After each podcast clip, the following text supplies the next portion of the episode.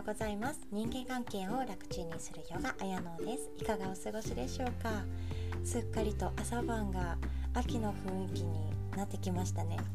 季節のこの移ろいを感じられる瞬間私は大好きです。今日も素敵な一日にしていきましょう、えー、今日なんですけど、えっと、私があの香川県に住んでいた時であの里帰り出産をしに香川高松市に帰ってたことがあったんですけどその時に出会った素敵なヨガの先生のあのラフターヨガの先生なんですけどその方の言葉からあの感じたことやあの素敵な方なので一緒にいるだけでハッピーになれるような方なのでその方のお話をシェアさせていただきます。で、えっと、この方は本当にあの笑顔が似合うっていうようなあの周りに笑顔を伝染させるラフターヨガの素敵な先生でクリパルヨガっていうあの慈悲であったり自分のことを大切にするっていうヨガのインストラクターもされていてもともとはあの外国語大学でもうペラペラに英語を学ばれていたので外国に住んでいたそうです。でその時にカナダに住んでいてでそこであの今の旦那さんと出会ってでそこでヨガのヨガとも出会ってヨガの先生になったっていう素敵なあの経歴の持ち主です。すごい人生楽しまれているなっていう風に感じています。であのその方がお伝えしてくださったことの一つで出来事物事今起こっている状況そのものには良し悪しそして幸せも不幸もない意味もない物事はただ起こる。そこに意味を与えるのは私たち一人一人っていうことです。なんかちょっと難しいような 小説のような文章なんですけど私はすごい好きだなと思ってあの起こったことその事件でも事故でも例えばハッピーな出来事でも何でも起こったことにただ単に物事は起こります生じます。でそのことをついてそのことについて自分が意味を与えるのは私たち自身だそうです自分が例えば骨折したりしたらそれはもう本当に悲しいことだしアンラッキーなことなんですけどその経験をできることっていうのはやっぱり限られた人だしその経験が無駄にはきっとならないはずなんですよね。でそういうあの体の不調っていうのは特にならないとこれまで平穏無事だった日常に感謝できないっていうのが私たち平和な時代の日本人ならではのことなんですよね。なので例えばそういう感じであの日々2本足で歩けていたことに感謝したり当たり前の日常階段上り下りができたりエレベーターを使わずに生活できていたことに感謝ができる。っていう風になります。面白いかなと思いました。であの思い返してください。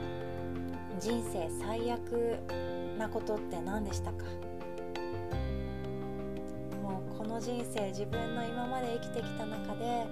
もうこれはもうみんなに言いたい一番最悪な出来事だってもうドラマ化してもいいくらいっていう思い方ありますか？私もあるんですけど今は笑って話せるしそのおかげでもうその時は最悪ですよ。そのおかげであの友達とお酒を飲む時のネタ一番盛り上がるネタの一つとして話せたりもします。であの私はプロフィール欄にも書いてるんですけど流産の経験があってで意外とあの流産の経験がある方多いんですけどこの流産って10人に1人の割合で起こるっていうふうにも言われていてもうあの選ばれし者がなってしまうようなことなんですね。でその流産が分かった時はとても悲しかったし自分を責めたし自分の毎日の日常どこがダメだったんだろうってすごい恨んだりもしましたであの主人に対してもそういうことをそういう恨みの感情っていうのがあったんですけどこの流産って本当にあの私は結局妊娠出産をしたので思うことなんですけどあの流産できるっていうのは妊娠できる証拠なんですよね。で本当にそういう確率の問題なのであの全く妊娠の自分の妊娠経験の中で流産がない方もいれば流産を何回も経験した上で妊娠する方もいらっしゃいます。でその確率が当たったっていうことではあるんですけどその流産を経験しなかったらもしかしたら私はあの今の子供を妊娠している時にもっと何というか大胆に活動しすぎててもっと危ない目にあったかもしれないとかそんな感じでも思います。しかもやっぱり流産の経験がある方は意外とみんな話さないだけであの経験されてる方多いんですよね。もっと辛い経験されてる方も多いと思うんですけどそういう話をし合える仲間がいるっていうことの存在にも私は感謝できるようになりました。なんかねそのなくてもいい経験だったかもしれないんですけど私は経験できてよかったなって今は思えています。あの最悪な経験だったかもしれないんですけどそれを痛みを知るそして命の大切さを知るハッピーな経験だったのかなっていうふうにも思います。皆さんの経験談ぜひともお聞かせくださいね。で、えっと、この私の大好きな先生があのさらに尊敬する方あのご存知の方もいらっしゃいますかね？佐藤光郎さんっていう方。あの本の作っていたり面白いブロガーさんです。でその方が本当に素敵なことを書いていてであの人間の脳潜在意識をあの自分の脳で仕分けしているんですって。毎日毎日。しかも寝る前に。あ寝ている間ですね。なので寝る前に自分の心で仕分けをしてあげて脳は寝ている間に仕分けを進めているそうです。もう何のこっちゃって思うんですけどあの例えるならあの銀行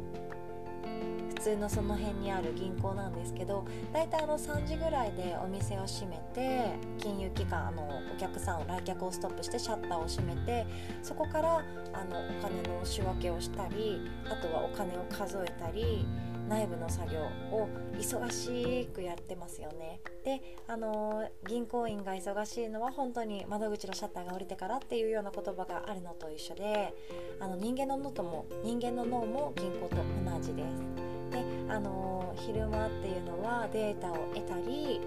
いろんな人と会話をして刺激を得たりあの心乱されることがいっぱいあるかもしれないし自分で選んだことを行っていくっていう大変な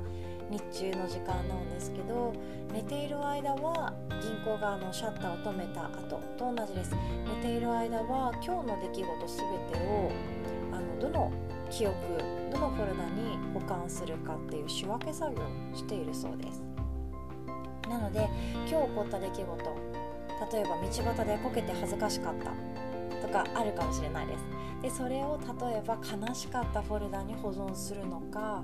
それともあの面白かった面白いネタが増えたフォルダに保存するのかは自分の心次第だそうです。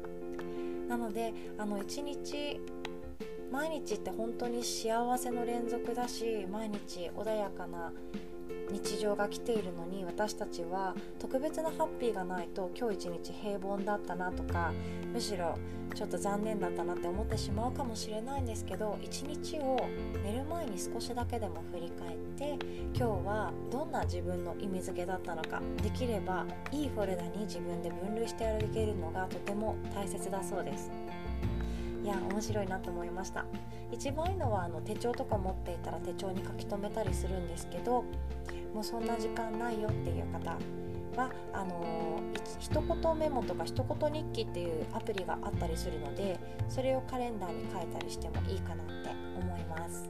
それか私はあの Google カレンダーがあるんですけどその日一日どうだったかっていうのをもう一言で書いています。お日様お日様じゃないや今日お月様か。お月様があの新月から満月に向かっていく加減なんですけどめっちゃ綺麗だったなって思ったので月が綺麗で娘と見とれましたって書いたりそんな感じでちょっとしたことを書いていっています。でそれだけでもあの過ぎ去った毎日がちょっとだけ特別に思えてきたり自分って意外と恵てるんだ幸せな毎日を送ってるんだっていうことに気づかされます。皆さんはどうでしょう？またおすすめのやり方あれば是非とも教えてください。では今日も最後までお聴きくださりありがとうございます。今日も素敵な一日をお過ごしください。おしまい。